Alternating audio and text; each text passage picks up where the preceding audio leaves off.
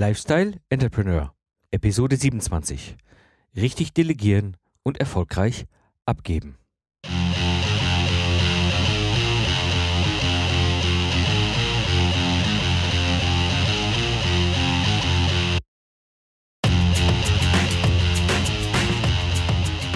Hallo und herzlich willkommen zum Lifestyle Entrepreneur. Ich bin Mike Pfingsten und das ist der Podcast für Macher und Gamechanger, die das Ziel haben, einen erfolgreichen Business im Netz aufzubauen. Ich gebe dir meine Erfahrung aus der Praxis für die Praxis, damit du erfolgreich und stolz bist auf das, was du erschaffst.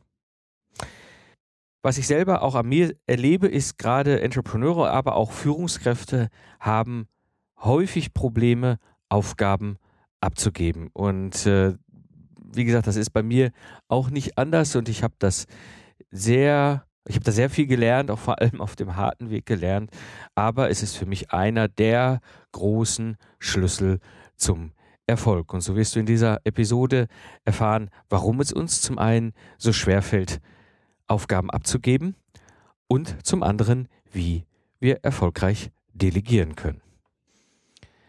Ja, wie habe ich die Episode aufgebaut? Im Grunde habe ich drei Themenschwerpunkte, die ich mit dir durchgehen will. Das erste ist, warum tun wir uns eben so schwer? Das zweite ist, die fünf Ebenen zu delegieren. Und das dritte ist, mein, meine Tipps und Tricks. Ja, kommen wir zum ersten Themenfeld. Warum tun wir uns so schwer. Oft ist es so, dass wir von dem, was zu tun ist, häufig so ein großes Bild im Kopf haben. Also die Gesamtzusammenhänge. Also klar wissen, okay, wenn das getan wird, dann passiert auch das an der Ecke und dann müssen wir das beachten und so weiter. Und erleben dann im ersten Moment, im ersten Ansatz, wenn wir es tun, dann geht es schneller. Ja, weil wir tun das ja schon regelmäßig und häufig und äh, dadurch, dass wir es gewohnt sind, zum auch wissen, wo so die Fallstricke sind und so weiter, geht es einfach schnell und äh, damit verbunden auch eben dieses, dieses subjektive äh, Gefühl, ich kann es auch besser. Ja, ich kann das irgendwie da so organisieren und diese Aufgabe relativ schnell erledigen, weil ich habe ja das große Gefühl, äh, das große Bild, äh, denn das Gefühl, was häufig damit zusammenhängt, das war bei mir zumindest so, wenn ich dann Aufgaben abgebe, dass ich immer so ein subjektives Gefühl hatte, ja, ich werte dann andere Menschen ab. Also ich übergebe Anführungsstrichen schlechte Aufgaben. Und das ist ja gar nicht so. Aber das Gefühl hat mich häufig gehindert, Aufgaben auch abzugeben. Das war gerade so in der Anfangszeit, als ich meine erste Assistentin hatte, der Fall, denn ich war es einfach nicht gewohnt, äh, mit äh, einer Assistentin zusammenarbeiten. Und dieses nicht mit einer Assistentin zusammenarbeiten und auch nicht Aufgaben zu übergeben, ist ein Riesenfehler. Ähm, ich, so richtig ist die Erkenntnis mir eigentlich ganz ehrlich äh, wirklich bewusst geworden Ende 2009, Anfang 2010.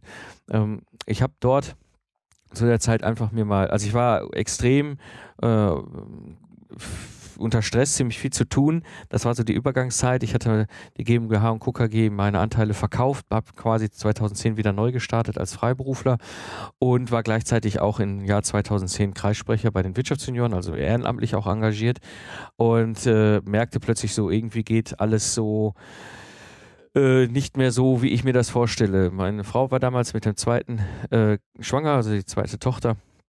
Und ich merkte also, irgendwie passt das nicht. Ich habe mir dann mal äh, einen Flipchart genommen im Büro und habe einfach mal eine Tabelle gemacht, wo ich aufgeschrieben habe, welche Aufgaben ich in einem Monat alles erledige, wie viel Zeit ich in einem Monat für die jeweiligen Aufgaben brauche und eben halt daneben auch, ob ich es tun muss, weil es nicht anders geht. Also sprich, es, also wenn's, wenn ich es nicht tue, ist kein anderer dazu in der Lage. Komme ich später nochmal drauf, was das bedeutet. Oder sind das Aufgaben, die ich genauso gut jemand anderem übergeben kann?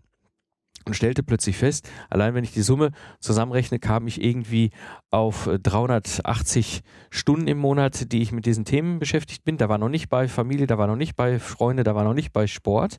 Ja, das war alles Business. Ich zähle jetzt mal die Wirtschaftssenioren, ehrenamtliche Aktivität zum Business dazu. Und äh, habe festgestellt, hoppala, also der, da, da, äh, das, äh, das funktioniert so nicht. Ja, und vor allem, weil der größte Teil dessen, was da drauf stand, wirklich äh, dabei äh, klar sichtbar war, das muss nicht von mir kommen. Ja, das kann auch jemand anders tun.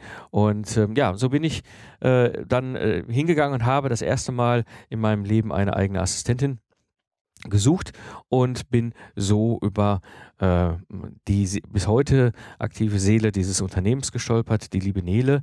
Und ähm, es war ganz interessant. Sie hat dann bei mir angefangen, wir haben darüber gesprochen, was sie mehr, mehr übernehmen könnte und so weiter und so weiter. Äh, ich glaube, ich habe da auch wahnsinnig viel äh, gelernt, indem ich auch viel falsch gemacht habe. Äh, aber sie war da unglaublich geduldig mit mir. Und äh, irgendwann kamen wir so an den Punkt, ähm, wo ich merkte, es würde mir jetzt sehr viel helfen, wenn sie sich zum Beispiel mal um eine private Aufgabe kümmert, die ich erledigen muss, aber eigentlich gerade nicht die Zeit dafür habe. Und dann habe ich mal ganz vorsichtig mit ihr darüber gesprochen. Und dann sagt sie, nein, ist überhaupt gar kein Problem, gib mir auch das, ist überhaupt gar kein Thema. Ja, weil ich weiß, Du bist der Grund für den Erfolg in dieser Firma. Und äh, wenn ich dir die Aufgaben abnehme, kannst du dich auf deine Themen konzentrieren und wir verdienen Geld. Und das sichert meinen Arbeitsplatz. Und dieser Satz von ihr hat bei mir im Kopf wahnsinnig viel an der Einstellung zum Zusammenarbeit mit einer Assistentin oder ich komme auch später auf das Thema virtuelle Assistenten geändert. Denn es ist auch so, dass andere oft bessere Experten sind in dem Thema. Ja, nur weil wir das jetzt schon seit Jahren machen und irgendwie wissen, woran, wo, was wohin schieben, heißt das ja auch nicht nach lang nicht, dass das meine Leidenschaft ist. Also nehmen wir mal das Beispiel äh, Buchhaltung und Finanzen. Ich habe bis dahin im Grunde das Thema Buchhaltung und Finanzen verantwortet, damals auch noch in der GmbH und KKG, auch in meinen anderen Unternehmen. Also das heißt, ich habe auch monatlich diese ganze Papiersortiererei gemacht für den Steuerberater, was total Schwachsinn ist, aber ich wusste ja, wie es funktioniert und, und hatte das auch innerhalb meiner Zeit durch.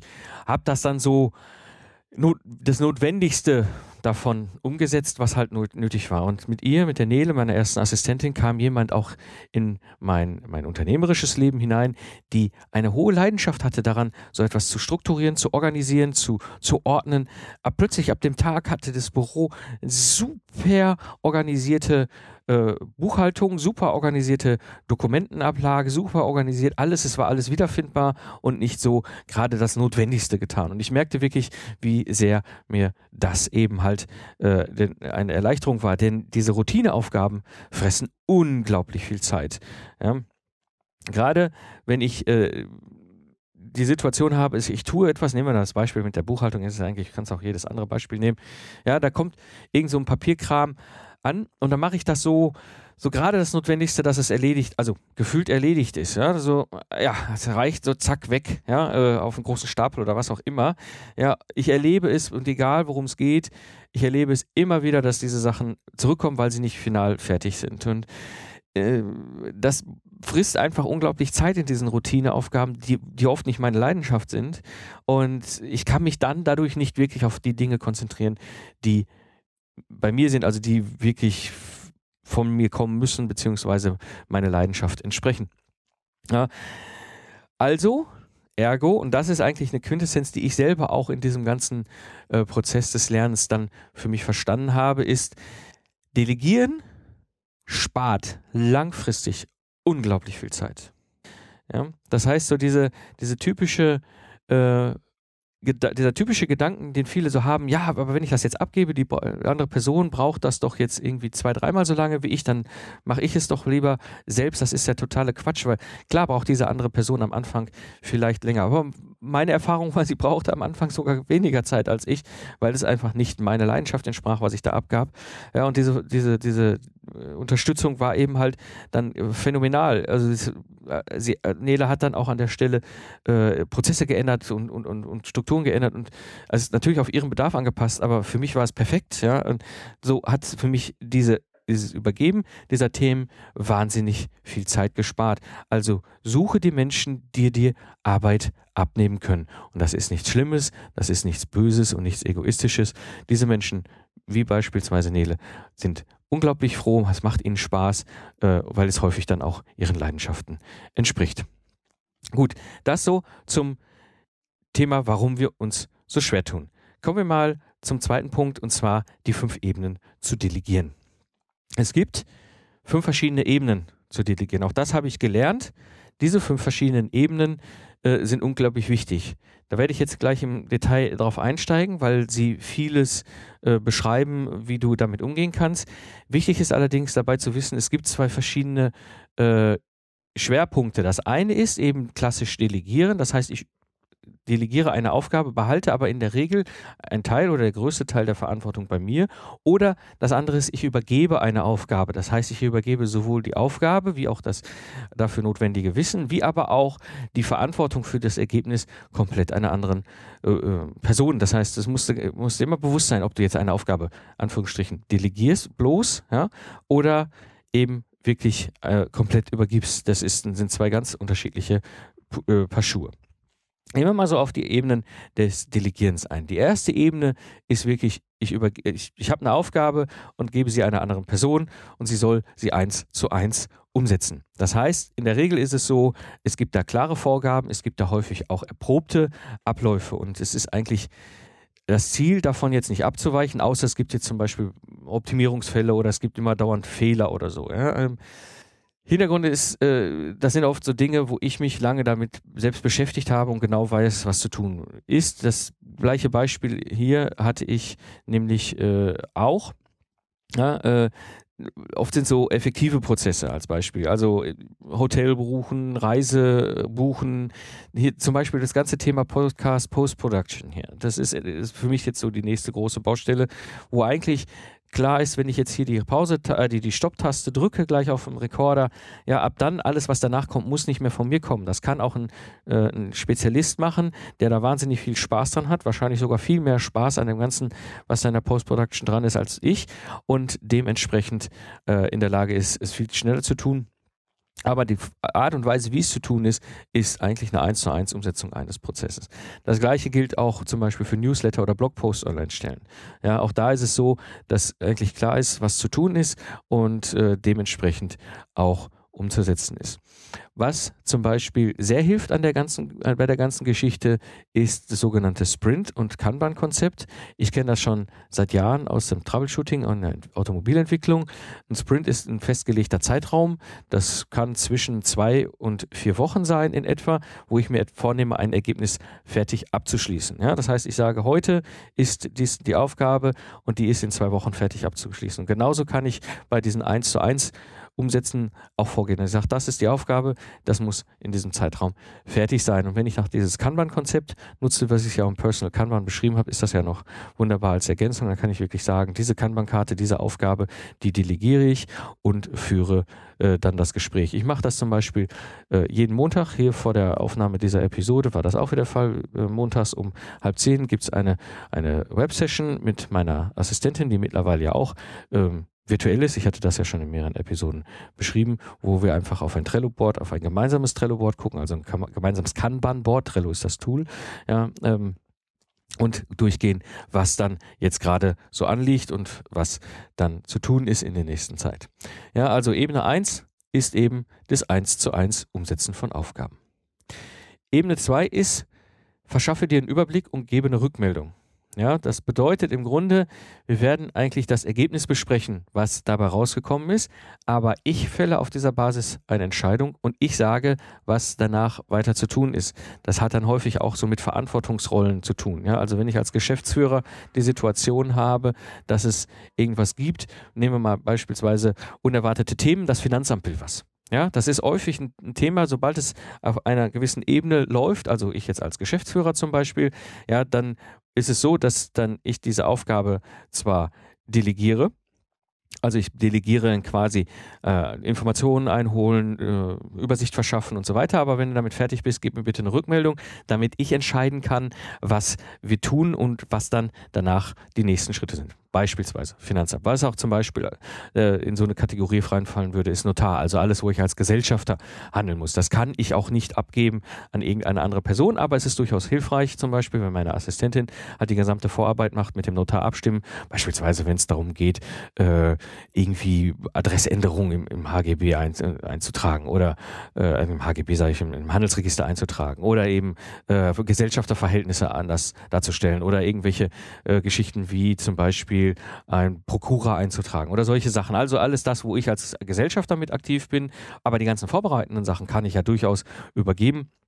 Und sobald es ein Thema gibt, äh, bitte, äh, nachdem Über der Überblick da ist, gib mir eine Rückmeldung. Typisches Beispiel ist auch eine Anfrage von Speaking Gigs. Ich halte immer wieder regelmäßig Anfragen äh, zu Speaking Gigs und für mich ist es halt eine Überlegung, wann nehme ich welche Gigs an, wann nehme ich Paid, wann gebe ich Paid Gigs, wann gebe ich Free Gigs, wo gebe ich die, wo investiere ich meine Zeit, weil ich mittlerweile sehr, sehr sorgfältig damit umgehe, wo ich meine Zeit hinein investiere. Und an dieser Stelle ist es auch so ein ganz typischer Fall hier in dieser, auf der zweiten Ebene, verschaffen Überblick und gib eine Rückmeldung. Sprich, also sprech mit demjenigen, der angefragt hat, hat, kläre ab, ähm, was ist da zu tun. Was ist die Erwartungshaltung? Was ist die Situation? Ist das ein Unternehmensevent? Ist das ein Konferenzevent? Ja, wie viele Teilnehmer sind in dem Gig dabei? Wer ist die Zielgruppe? Was soll das erwartete Ergebnis sein? Und so weiter und so weiter. Ja, und darauf basierend sage ich dann, ob ich das tue oder nicht. Ja, ob das passt. Und äh, das ist jetzt auch so mal ein Beispiel für die Ebene 2. Verschaffe einen Überblick und gebe mir eine Rückmeldung. Kommen wir zur Ebene 3. Ebene 3, arbeite das Thema auf und gebe mir eine Empfehlung. Was ich an der Stelle damit meine, ist wirklich, ich habe eine Aufgabe, die ich delegiere, aber wirklich schon sehr viel, eigentlich fast alles abgebe und sage, gib mir mal so, so drei mögliche Optionen.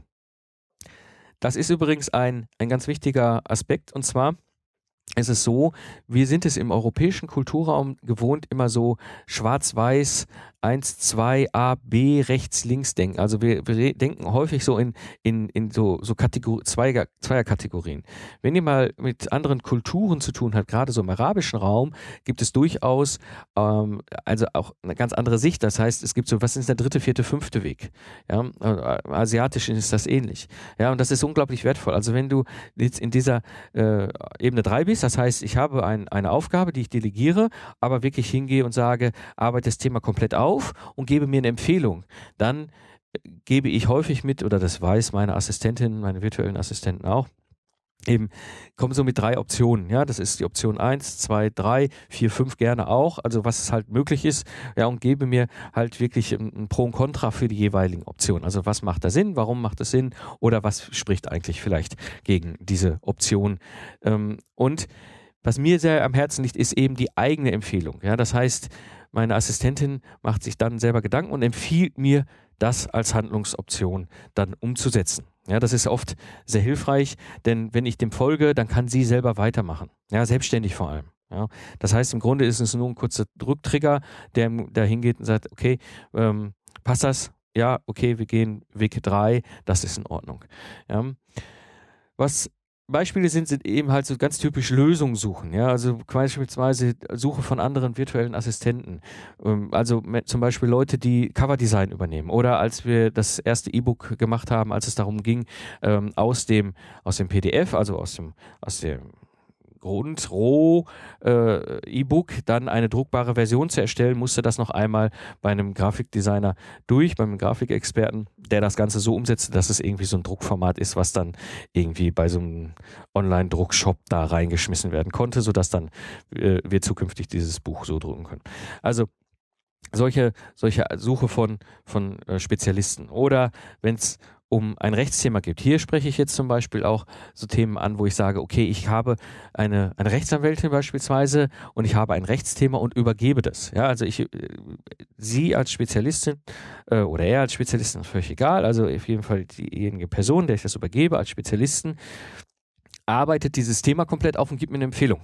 Ja, also du kannst das so machen, so machen oder so machen. Ich als Spezialist würde dir empfehlen, so, diesen Weg zu gehen. Ja, also das ist zum Beispiel auch ein ganz typischer Fall, wo ich etwas delegiere, aber die Endverantwortung äh, immer noch behalte. Ja, weil äh, es ist klar, eine Rechtsan ein, ein Rechtsanwalt, eine Rechtsanwältin, die können mir die Entscheidung nicht abnehmen. Die können mir sagen, was sehr sinnvoll ist. Aber die Entscheidung in diesem Fall muss ich schon als Entrepreneur selber füllen. Ein anderes Beispiel, jetzt mal wieder mehr so aus dem Büroalltag, ist so Formulare befüllen. Ja, wie häufig ist das mal so, dass man in Deutschland so mit schicken Formularen der Behörden zugeworfen wird, ja, wo man ganz viel reinfüllen kann. Und dann macht es sehr viel Sinn, äh, dass ich entsprechend die Formulare vorbefüllen lasse und dann anschließend vielleicht nur noch unterschreibe.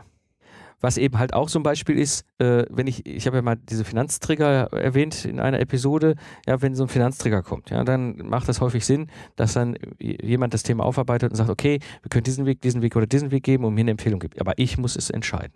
Also ganz wichtig, das waren jetzt so die ersten drei Ebenen, die sich ums Delegieren von Aufgaben widmen. Das heißt, am Ende, ich gebe mehr oder weniger Verantwortung schon an eine andere Person ab, aber die letzte, in letzter Konsequenz die Verantwortung behalte ich.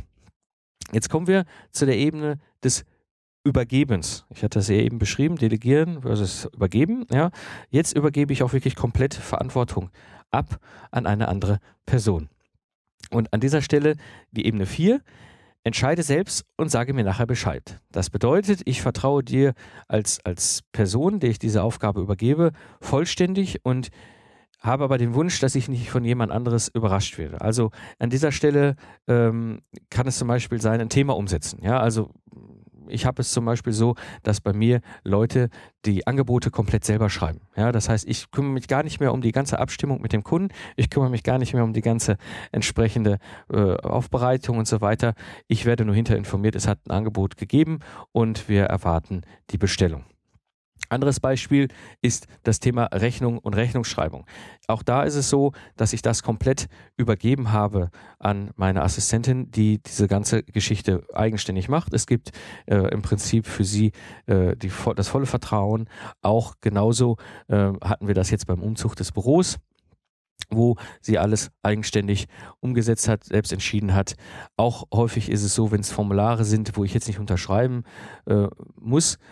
Dieses Thema die Beispiele, die ich jetzt gesagt habe, sind zum Beispiel aus der Firma intern. Es gibt aber die gleiche Situation zum Beispiel extern. Ich hatte ja schon mal in einer Episode erwähnt, dieses ganze Thema Verhandlungen von Bürgschaften mit der Bank.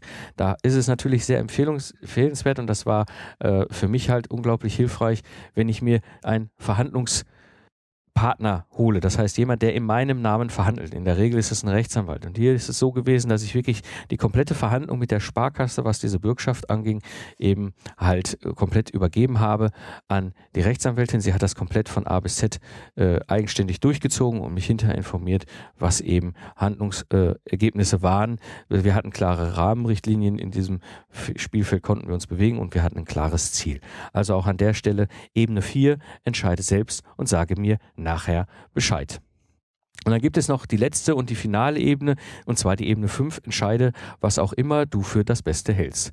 Das heißt, ich brauche an dieser Stelle auch nicht mehr, mehr eine Rückmeldung, denn ich vertraue vollständig und ich weiß, dass du in meinem eigenen Sinne handelst und du hast meine volle Unterstützung, egal was dabei rumkommt. Das ist zum Beispiel bei mir so der Fall bei kontinuierlichen Aufgaben. Also die komplette Abwicklung von dem Papierkram. Ich gucke mir nicht an, wie unsere Ordner im Büro sortiert und organisiert sind. Ich vertraue voll darauf, wenn wir mal eine Steuer Steuerprüfung haben, weiß ich, dass das passen wird, denn diese Person, die da sich drum kümmert, ist halt einfach sorgfältig. Ein anderer Punkt, und der wird vielleicht am Anfang für viele komisch sein, auch die ganze Abwicklung des Bankkontos. Ja? Äh, viele Entrepreneure, auch Solopreneure, tun sich total schwer, ihre Überweisung und Bankkonto und all das einer virtuellen Assistenz zu übergeben. Ich kann ehrlich berichten, auch mir hat es schwer getan, es ist schwer gefallen, aber am Ende des Tages geht es ja darum, viel Kleinkram durch die Gegend zu schicken. Also zu gucken, hier 20 Euro zu bezahlen oder da gucken, ob die 150 Euro äh, zurückgekommen sind, weil wegen ist irgendwie falsch gelaufen und all diese ganzen Dinge. Das ist viel Klein-Klein-Arbeit, die häufig auf so einem Bankkonto, einem geschäftlichen Bankkonto hin und her geht. Und äh, das ist etwas, was wunderbar ich übergeben kann. Natürlich übergebe ich das nicht an irgendeine Person. Ich habe natürlich da Personen, die ich ein hohes Vertrauen habe ähm, und diesen Personen gewähre ich auch dann vollen Bankzugriff. Das heißt, sie können auf diesem Konto machen und tun, was sie wollen. Im Grunde weiß ich, sie könnten mich damit auch komplett aufs Kreuz legen. Aber in diesem Fall ist es so, dass ich halt dieser Person unglaublich vertraue und auch weiß und sie auch weiß, wenn sie das machen würde, ja, dass sie halt irgendwie das Geld da auf dem Konto, äh, ob absichtlich oder unabsichtlich, plötzlich irgendwie äh, Mist passiert, ja, dann ist natürlich auch klar, dass die Firma dicht ist. Ja, weil, und dann geht auch ein Job verloren und das ist halt oft auch nicht ihr Ziel. Dementsprechend äh, vertraue ich da auch. Gleiches Beispiel äh, Steuerberater. Ja, ist Steuern und Steuerrecht und so weiter, weißt du wahrscheinlich selbst, ist unglaublich kompliziert und kannst dir gar nicht vorstellen, was für ein Wahnsinn das ist. Und dieser Der ganze Kram gebe ich komplett an den Steuerberater ab. Ich sage dem auch, egal ob das jetzt Verhandlung mit dem Finanzamt ist oder was auch immer, mach. Ja, sag mir auch gar nicht erst Bescheid. Im Grunde ist es so, dass er voll eigenständig in meinem Sinne dort handeln kann. Noch so ein Beispiel ist eine Umsetzung von einem Event oder einem Projekt. Ja, das heißt, wir machen quasi einen Kickoff und wir beschreiben quasi, was wir mit diesem Event oder diesem Projekt erreichen wollen.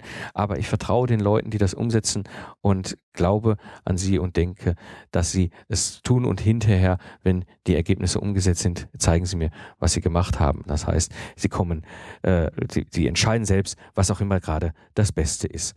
Das sind, ist so die fünfte Ebene äh, beim Übergeben. Also nochmal, kurze Zusammenfassung, eben diese fünf Ebenen. Ebene Nummer eins ist eins zu eins umsetzen.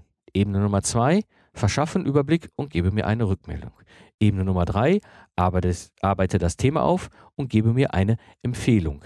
Ebene Nummer vier, entscheide selbst und sage mir nachher Bescheid. Und Ebene Nummer fünf, entscheide, was immer du für das Beste hältst. Ja, kommen wir noch so zu meinen Tipps und Tricks, gerade wenn es darum geht, Aufgaben zu übergeben bzw. zu delegieren. Kläre vor allem die Ebenen. Ja, das ist häufig so der größte Fehler, der auch mir am Anfang total äh, unterlaufen ist. Ich habe gedacht, ich delegiere in Ebene 4 und gegenüber die Person hat gedacht, ich übergebe in, in, in Ebene 3 oder 2. Ja, das ist halt ganz wichtig, immer klar zu machen, in welcher Ebene du eine Aufgabe übergibst bzw. delegierst. Ganz, ganz wichtig, schenke im Vorfeld Vertrauen, sonst wird das gesamte Konzept nicht funktionieren. Ja, ich bin ein Mensch, der von seiner inneren Einstellung immer un äh, ohne Bedingung Vertrauen im Vorfeld schenkt. Ja, das heißt, nur so kannst du wirklich erfolgreich delegieren und Aufgaben übergeben. Wichtig ist aber auch, gebe klare Regeln vor. Ja, das heißt, wenn du Aufgaben übergibst, egal auf welcher Ebene, kläre die Regeln, kläre die Grenzen. Ja, kläre, was, was möglich ist und was unter Umständen nicht möglich ist. Das ist zum Beispiel ganz wichtig, wenn du auf Ebene 4 und Ebene 5 wirklich komplett auch Verantwortung mit übergibst. Da musst du klare Regeln mit übergeben, damit diese Leute auch dieser Verantwortung gerecht werden können. Ja, und beschreibe die Prozesse. Das ist ein ganz wichtiger äh, Punkt, wenn es darum geht, dass du in, so, so Aufgabe, äh, Aufgaben in den ersten drei Ebenen übergibst, wo du sagst, okay, so äh, muss, ist es erfahrungsgemäß sinnvoll. Ganz wichtiger Tipp noch, lasse Lernen zu. Also lass die Leute gerne auch Fehler machen. Sei nicht sauer, wenn sie Fehler machen. Das gehört zum Lernen dazu. Wenn ich eine Aufgabe übergebe, ähm, dann ist es einfach völlig normal. Wir sind alle Menschen, dass wir auch Fehler machen. Und nur so kann Lernen funktionieren. Es ist dann unter Umständen, je nach Ebene, deine Verantwortung dafür zu sorgen, dass dieser Fehler nicht unter Umständen, äh, ich sag mal in Anführungsstrichen, für die Firma lebensbedrohlich ist oder für dich persönlich äh, als Entrepreneur. Aber in der Regel die allerwenigsten Fehler könnten so gravierend sein. Wichtig auch an dieser Stelle, kommuniziere aktiv. Das heißt, wenn du mit diesen äh, Aufgaben oder wenn du Aufgaben delegierst und wenn du Aufgaben übergibst, dass du aktiv mit den Menschen redest. Wie gesagt, ich habe hab das so, dass wir montags morgens uns um halb zehn immer per Websession treffen, kurz abstimmen, was äh, zu machen ist, was gerade anliegt, was in den Sprints anliegt und was wir auf dem Kanban-Board haben. Ja, und das mache ich aktiv. Und mein absoluter, Trip ist, äh, absoluter Tipp an dieser Stelle ist, nutze virtuelle Assistenten, also Spezialisten. Das ist nicht nur das, was wir am Anfang immer darunter verstehen, eine Assistentin, die irgendeine eine Aufgabe in der Rolle der Assistenz übernimmt, also ähnlich einem Sekretariat oder so, sondern es können auch durchaus hoch qualifizierte, anspruchsvolle ähm, Sachen sein, wie eben halt Design einer Webseite oder, oder solche Dinge. Also ich will jetzt das andere nicht abwerten, das ist auch hochqualifiziert, aber du verstehst, was ich damit meine. Also du kannst durchaus auch virtuelle Assistenten für solche Aufgaben an, äh, einsetzen und das funktioniert wunderbar. Ich bin da auch schon in der Planung äh, dazu, entsprechend eine eigene Episode zu machen. Ja, soweit meine Tipps und Tricks. Fasse ich mal zusammen. Du kannst mehr erreichen. Abgeben bedeutet aber auch klar zu führen und lernen ist wichtig. Wenn dir der Podcast und die Episoden gefallen, würde es mich natürlich sehr freuen, wenn du dich in den Newsletter von dem Podcast einträgst. Ich gebe dort weitere Tipps und Tricks und halte dich auf dem Laufenden, was hier in der Community des Podcasts so passiert. Das war die heutige Episode des Lifestyle Entrepreneurs. Ich bin Mike Pfingsten und danke dir fürs Zuhören. Ich wünsche dir eine schöne Zeit, hab, lach viel und hab viel Spaß, was auch immer du gerade machst. Und so sage ich Tschüss und bis zum nächsten Mal beim Lifestyle Entrepreneur.